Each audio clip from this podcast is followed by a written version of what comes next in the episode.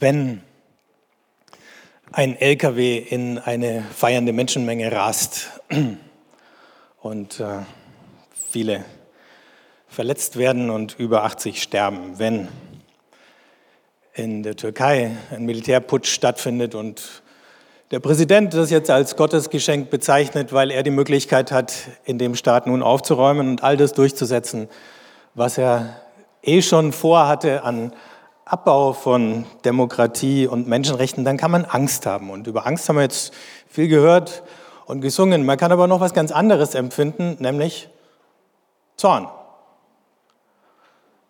Wir sind ja nur mittelbar betroffen. Bis die Schockwellen uns irgendwie erreichen, wird es vielleicht noch eine ganze Weile dauern. Vielleicht bleiben wir auch von vielem verschont, was andere erleben müssen. Aber Zorn, den spüre ich, wenn ich diese Bilder sehe und diese Nachrichtenzeilen lese ganz deutlich. Zorn haben wir auch ein bisschen gehört in dem Psalm, den wir am Anfang gebetet haben, als dieser Schrei nach Gerechtigkeit vorkam.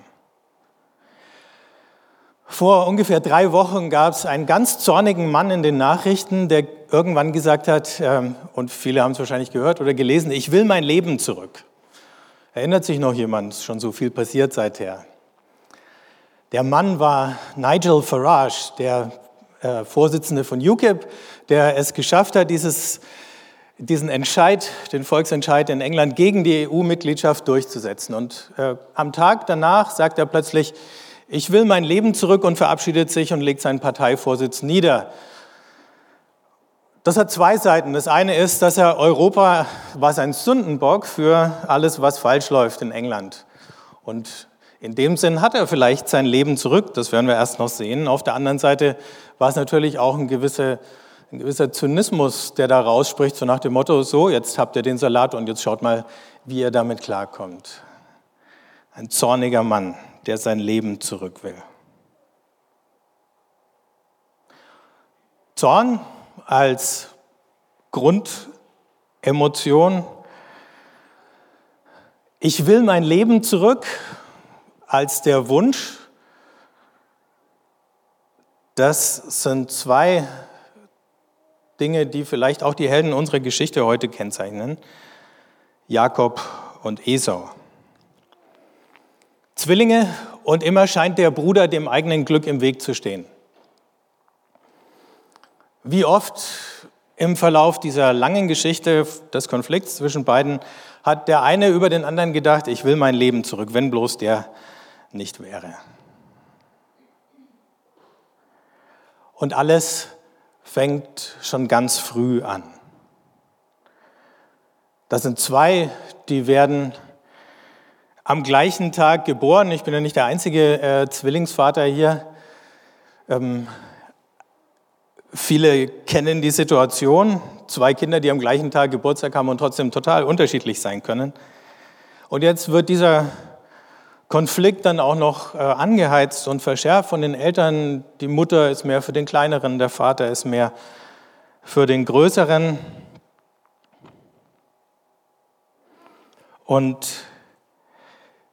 die beiden konkurrieren miteinander um den Segen.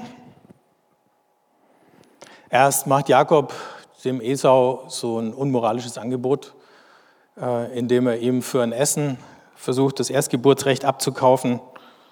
Und es gelingt. Und dann, als klar wird, äh, Isaak, der Vater, ist alt und gebrechlich, dann springt die Mutter ein, verkleidet den Jakob, damit er schnell den Segen, der eigentlich für seinen Bruder Esau gedacht war, bekommt.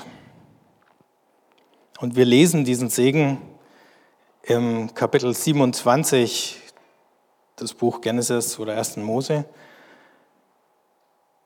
Da spricht Isaak, Gott gebe dir vom Tau des Himmels, vom Fett der Erde, viel Korn und Most. Dienen sollen dir die Völker, Stämme sich vor dir niederwerfen, Herr sollst du über deine Brüder sein, die Söhne deiner Mutter sollen dir huldigen.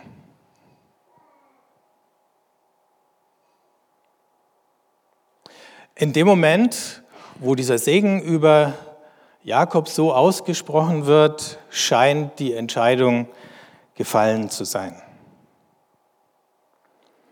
Aber eben, es ging ja eine ganz lange Geschichte voraus. Und die Geschichte begann vor der Geburt der beiden. Im Kapitel zuvor lesen wir, als Rebekka schwanger war, stießen die Söhne einander im Mutterleib. Da sagte sie, wenn das so ist, was soll dann aus mir werden? Sie ging, um den Herrn zu befragen. Der Herr gab diese Antwort. Zwei Völker sind in deinem Leib, zwei Stämme trennen sich schon in deinem Schoß. Ein Stamm ist dem anderen überlegen, der Ältere muss dem Jüngeren dienen. So wird's normalerweise übersetzt. Wir wissen nicht, wen Rebekka gefragt hat. Irgendjemand muss ihr dieses Orakel gegeben haben. Wer bleibt im Dunkeln? Aber sie geht, heißt es ja, zu irgendjemand. Und die Frage ist, ob das rechtfertigt, was dann alles andere ähm, nachher passiert, eben das Tricksen vom Jakob und das Tricksen von Jakob und Rebekka. Schauen wir uns die Szene nochmal an. Als Jakob als Esau verkleidet, mit Fell auf den Händen gebunden, mit den Klamotten von seinem Bruder und dem Essen, das seine Mutter gekocht hat, zu seinem Vater hineingeht. Er ging zu seinem Vater hinein und sagte, Vater. Ja, antwortete er, wer bist du, mein Sohn? Jakob entgegnete seinem Vater, ich bin Esau, dein Erstgeborener. Ich habe getan, wie du mir gesagt hast. Setz dich auf, iss von meinem Wildbrett und dann segne mich. Das sagte Isaac zu Jakob, komm näher heran. Ich will dich betasten, mein Sohn, ob du wirklich mein Sohn Esau bist oder nicht. Jakob trat zu seinem Vater Isaak hin. Isaak betastete ihn und sagte, die Stimme ist zwar Jakobs Stimme, die Hände aber sind Esaus Hände. Er erkannte ihn nicht, denn Jakobs Hände waren behaart wie die seines Bruders Esau, und so segnete er ihn. Er fragte, bist du es, mein Sohn Esau? Ja, entgegnete er. Dreimal zweifelt Isaak. Warum zweifelt er? Weil er blind ist und weil er das Gesicht seines Sohnes nicht sehen kann. Könnte er sehen, wäre die Geschichte sofort entschieden gewesen. Aber das ist das entscheidende Handicap. Also muss er sich auf seine anderen Sinne verlassen. Der Tastsinn und der Geruch sagen ihm, es ist Esau. Das Gehör sagt ihm, es ist Jakob. Und dann ringt er mit dem Zweifel und man spürt es ja richtig. Dreimal zweifelt er, dreimal fragt er, dreimal wird er belogen. Und dann eben sogar nachdem er den Segen gegeben hat, fragt er nochmal. Jakob geht raus, Esau kommt rein und stellt fest, dass er zu spät kommt. Ich lese weiter. Kaum hatte Isaak Jakob gesegnet und war Jakob von seinem Vater Isaak weggegangen, da kam sein Bruder Esau von der Jagd. Da fragte ihn sein Vater Isaak, wer bist du? Die Frage kennen wir inzwischen. Er antwortete, ich bin dein Sohn Esau, dein Erstgeborener. Da überkam Isaak ein heftiges Zittern und er fragte, wer war es denn, der das Wildbrett gejagt und es mir gebracht hat? Ich habe von allem gegessen, bevor du gekommen bist und ich habe ihn gesegnet. Gesegnet wird er auch bleiben. Als Esau die Worte seines Vaters hörte, schrie er heftig auf, aufs äußerste verbittert und sagte zu seinem Vater, segne auch mich, Vater. Er entgegnete, dein Bruder ist mit List gekommen und hat dir den Segen weggenommen. Da sagte Esau, hat man ihn nicht Jakob, Betrüger, genannt? Er hat mich jetzt schon zweimal betrogen. Mein Erstgeburtsrecht hat er mir genommen, jetzt nimmt er mir auch noch den Segen. Da sagte er, hast du mir keinen Segen aufgehoben? Isaac antwortete und sagte zu Esau, ich habe ihn zum Herrn über dich gemacht und alle seine Brüder habe ich ihm als Knechte gegeben. Auch mit Korn und Most habe ich ihn versorgt. Was kann ich da noch für dich tun, mein Sohn? Da sagte Esau zu seinem Vater, hattest du denn nur einen einzigen Segen, Vater? Segne auch mich, Vater. Und Esau begann laut zu weinen. Esau, der harte Typ, heult. Und Isaak weint mit ihm. Und wieder haben wir so einen Kontrast. Die eine Szene zwischen Jakob und Isaak war eher ein bisschen Unsicherheit, aber nicht so heftige Emotionen, wie wir sie hier sehen. Hier fängt man an, richtig mitzuleiden mit beiden, die da betrogen worden sind.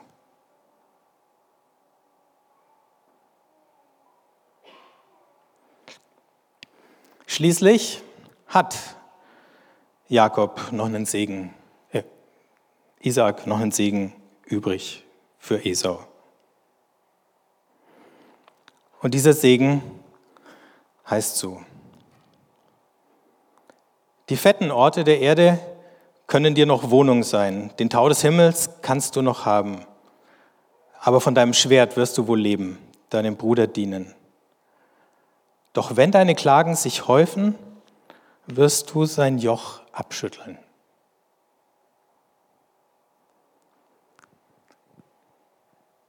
Das sind bemerkenswerte Formulierungen. Erstens, es ist nicht alles verloren.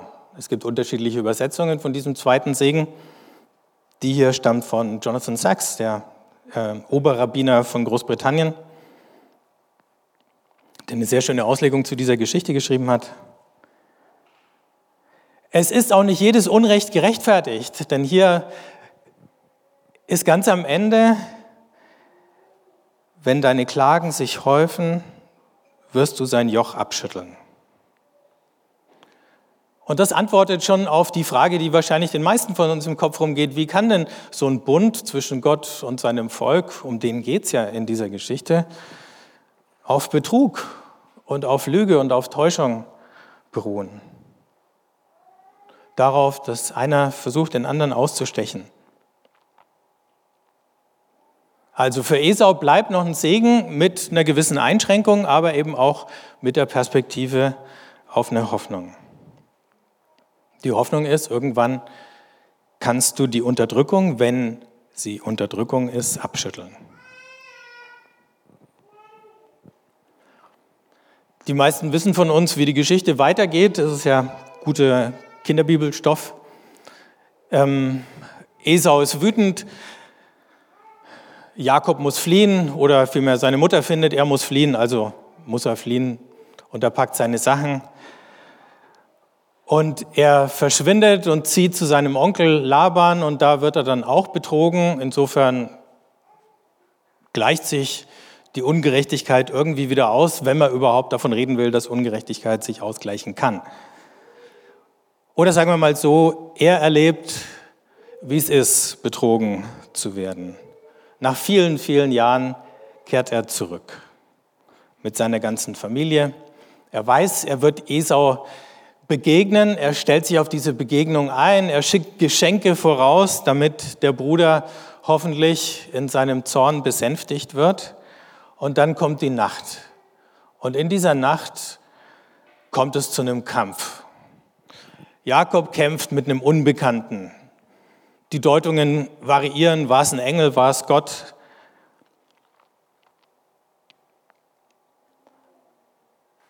Und wahrscheinlich ist es okay zu sagen, Jakob kämpft in dieser Nacht mit Gott, egal wie wir diese Gestalt deuten, mit der es da zu tun hat.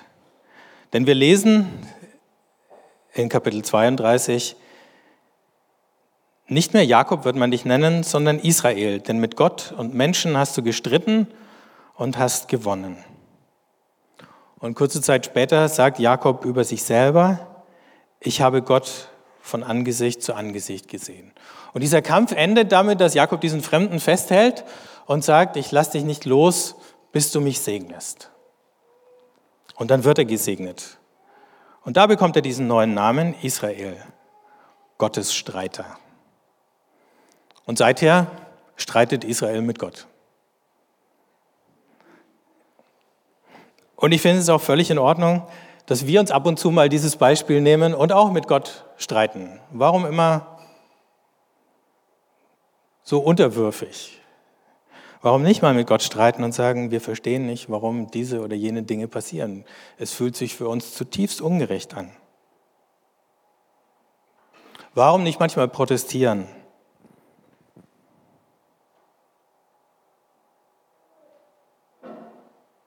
Und dann kommt das Wiedersehen der beiden Brüder. Und das ist eine riesige Überraschung. Denn in dem Moment, am nächsten Tag, als sie einander begegnen, heißt es, Esau lief ihm entgegen, umarmte ihn und fiel ihm um den Hals.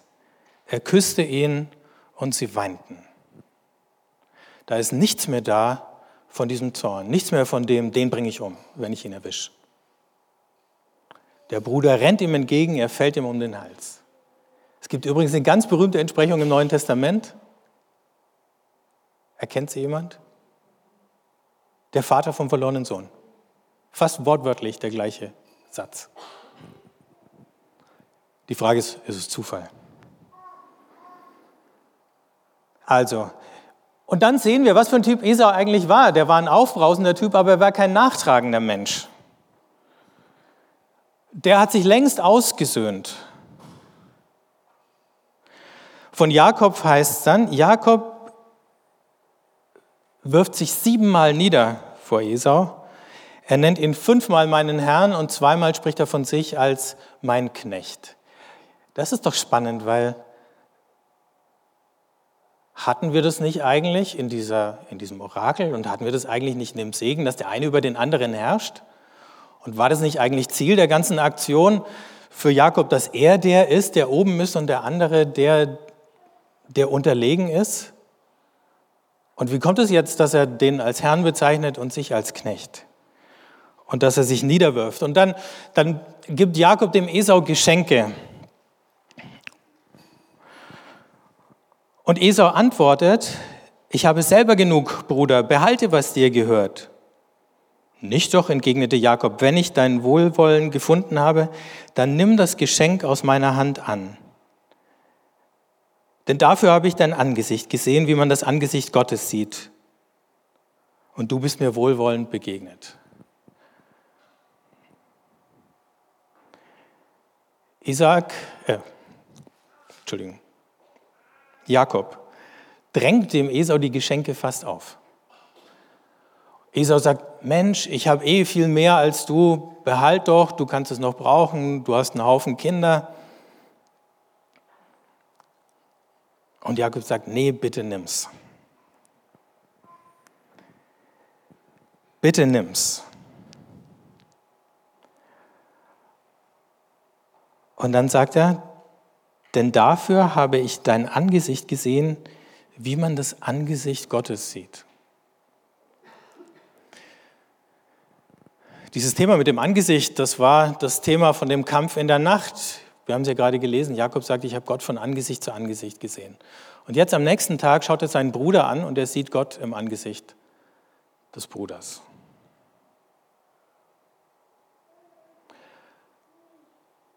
Jakob, der immer versucht hat, wie Esau zu sein, ist zum ersten Mal an einem Punkt, wo er das nicht mehr muss.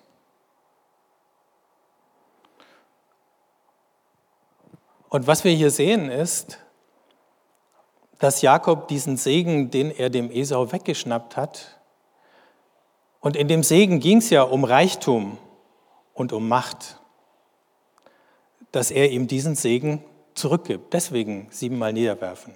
Deswegen den anderen den Herrn und sich selber als Knecht bezeichnen. Jakob braucht diesen Segen nicht mehr, weil er einen anderen Segen bekommen hat.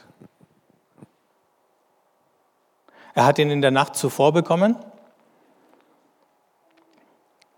aber es gab schon einen Hinweis auf diesen Segen, der ein ganzes Stück zurückliegt, denn bevor Jakob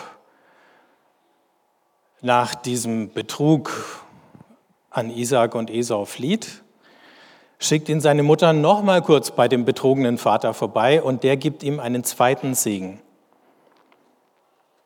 Und ich weiß nicht, wie geläufig der euch ist. Da heißt es, der gewaltige Gott segne dich. Er lasse dich Frucht tragen und mehre dich, dass du werdest eine Versammlung von Völkern. Er gebe dir den Segen Abrahams, dir und deinem Samen mit dir, dass du das Land deiner Gastschaft ererbest, das Gott Abraham gab. Da ist weder von Reichtum noch von Macht die Rede. Da ist die Rede von vielen Nachkommen und da ist die Rede von einem ganz bestimmten Stück Land, das ihm verheißen ist. Für Jakob und dann für Israel, das aus seinen Nachkommen erwächst, war es nie vorgesehen, ein Imperium aufzubauen wie die großen Nachbarvölker. Es war nie der Plan, reich und mächtig zu werden. Und in dem Moment, wo Isaak weiß, dass er Jakob vor sich hat, gibt er ihm einen anderen Segen als in dem Moment, als er denkt, er hätte Esau vor sich. Dieser zweite Segen ist der Segen, der für Jakob eigentlich gedacht war. Isaak kennt seine beiden Söhne. Es ist keineswegs so, dass er nur den einen liebt und nur sich für den einen einsetzt. Er hat für jeden von beiden den Segen, der zu ihm passt. Und so kommen wir in eine Situation, wo am Ende dieser Geschichte, als die beiden Brüder sich begegnen und als alles gut ist zwischen ihnen beiden, das, was uns eigentlich die Geschichte am Anfang als Erwartung mitgegeben hat, dass es ein Streit wird, dass es ein Ringen wird, dass einer den anderen unterdrückt, dass einer als Sieger und der andere als Verlierer vom Platz geht, all das erfüllt sich nicht. Weder das Orakel erfüllt sich noch dieser erste Segen. Jakob gibt den Macht, die Macht und den Reichtum zurück. Und eben zum ersten Mal will er nicht mehr Esau sein. Das hat angefangen, als sie geboren wurden und er den Bruder an der Ferse festhält und sich dann fortgesetzt über die verschiedenen Tricks, von denen wir schon gehört haben. Aber jetzt am Ende löst sich diese Konkurrenz zwischen beiden in Luft auf. Auch von Esaus Seite ist sie nicht mehr da. Jetzt hat jeder von beiden sein Leben zurück.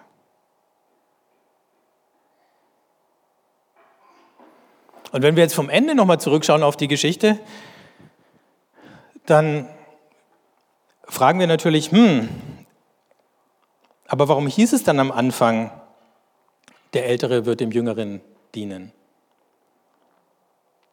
Und jetzt kommt noch eine ganz spannende Sache dazu. Denn wenn man diesen Satz, so wie er normal in unseren Bibelübersetzungen übersetzt ist, anschaut im Original, dann fehlt der Partikel im Hebräischen, der das Objekt kennzeichnet. Also da steht älter oder nicht mal älter, sondern groß oder viele, dienen und dann jüngerer. Das könnte nun beides heißen. Entweder der Ältere wird dem Jüngeren dienen oder dem Älteren wird der Jüngere dienen. Schütteln die Deutschlehrer die Köpfe. Ja? Es kann tatsächlich beides heißen. Es ist völlig offen. Ne? Und es funktioniert ein bisschen so wie die Orakel bei den Griechen. Äh, irgendjemand will was wissen, dann schickt er jemand zum Tempel, dann sagen die Priester irgendeinen zweideutigen Spruch und äh, der hört natürlich, was er hören will und tut, was er tun wollte und rennt dann meistens mitten ins Schlamassel. Und so geht es ja auch tatsächlich los. Es geht direkt ins Schlamassel. Also dieses Orakel war zweideutig.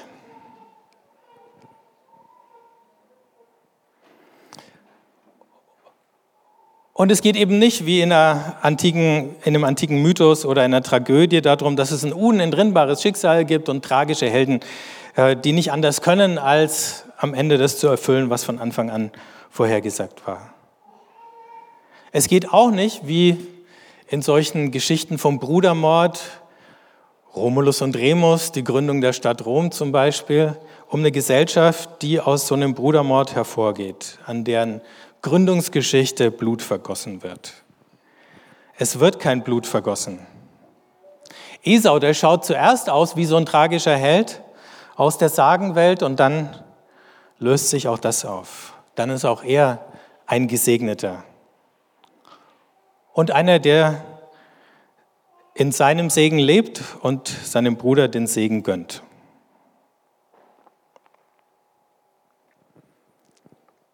Die Wende in dieser Geschichte kommt in dem Moment, wo Jakob mit Gott kämpft.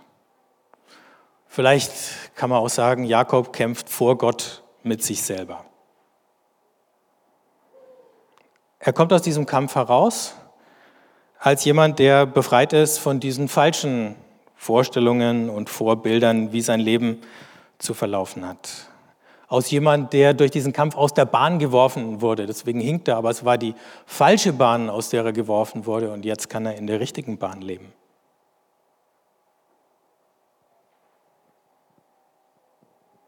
Lässt sich sowas machen? Manchmal passiert uns das ja auch. Wir wären am liebsten irgendjemand anders. Vielleicht wollen wir gar nicht unser eigenes Leben zurück, sondern das von jemand anders haben. Oder denken, das wäre das Leben, auf das wir irgendwie einen Anspruch oder ein Recht hätten. Und es müssen jetzt nicht unbedingt Brüder sein, es können Freunde, Weggefährten, Konkurrenten sein, denen wir begegnet sind. Es ist dieser Blick in Gottes Angesicht. Der findet statt in der Dunkelheit. Und es war ja nicht so, dass Jakob Gott gesucht hätte. Jakob hat ja nicht gedacht, so, äh, bevor jetzt morgen diese schwierige Begegnung ansteht, ziehe ich mich jetzt nochmal zur Meditation zurück. Sondern er wird ja buchstäblich überfallen. Und das ist ganz gut, dass es so ist, weil dann brauchen wir uns nicht die Frage stellen, ob man das irgendwie methodisch herzwingen kann, so eine innere Verwandlung. Ne? Wäre ja toll, wenn man sagen könnte, Seminare, Thema Gottes Angesicht, drei Tage, 250 Euro. Ne? Oder ein Kongress mit Speaker XY und Band Z, Gottes Angesicht, Du kommst garantiert verwandelt zurück. Also ihr könnt natürlich gerne alle auf Seminare, Kongresse fahren, die sind auch irgendwie gut. Aber ich glaube, in den entscheidenden Dingen, die passieren in der Dunkelheit, nachts, wenn es irgendwie finster in mir ist. Und dann ich anfange, mit Gott zu kämpfen. Und dann kann es sein, dass er mich aus der falschen Bahn wirft. Und wenn das passiert, dann bin ich vielleicht in der Lage, sein Angesicht im Angesicht eines anderen zu erkennen. Vielleicht sogar im Angesicht dessen, von dem ich immer gedacht habe, er steht mir und meinem Glück im Weg. Das wäre doch eine Hoffnung.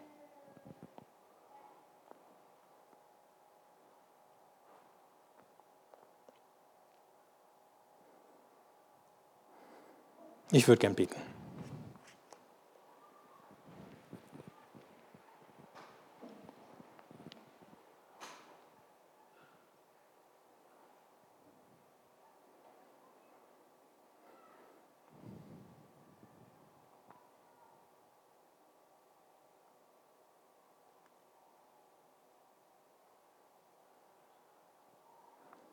Allmächtiger Gott, du kennst unseren inneren Zustand, diesen Mix aus Angst und Zorn und allen möglichen anderen Gefühlen, die da sind und alle dürfen vor dir sein.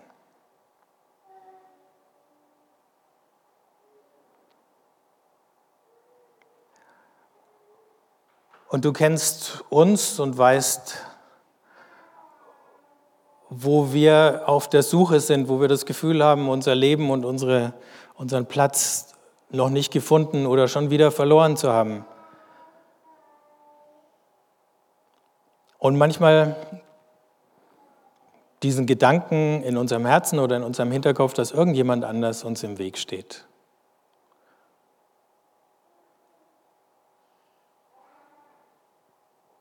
Hilf uns, diese Ermutigung aus der Geschichte von Jakob und Esau uns zu Herzen zu nehmen. Und dann hilf uns, einfach wach und offen zu sein, wenn du uns überraschend überfällst. Finde uns und wirf uns aus der falschen Bahn, auf der wir unterwegs sind.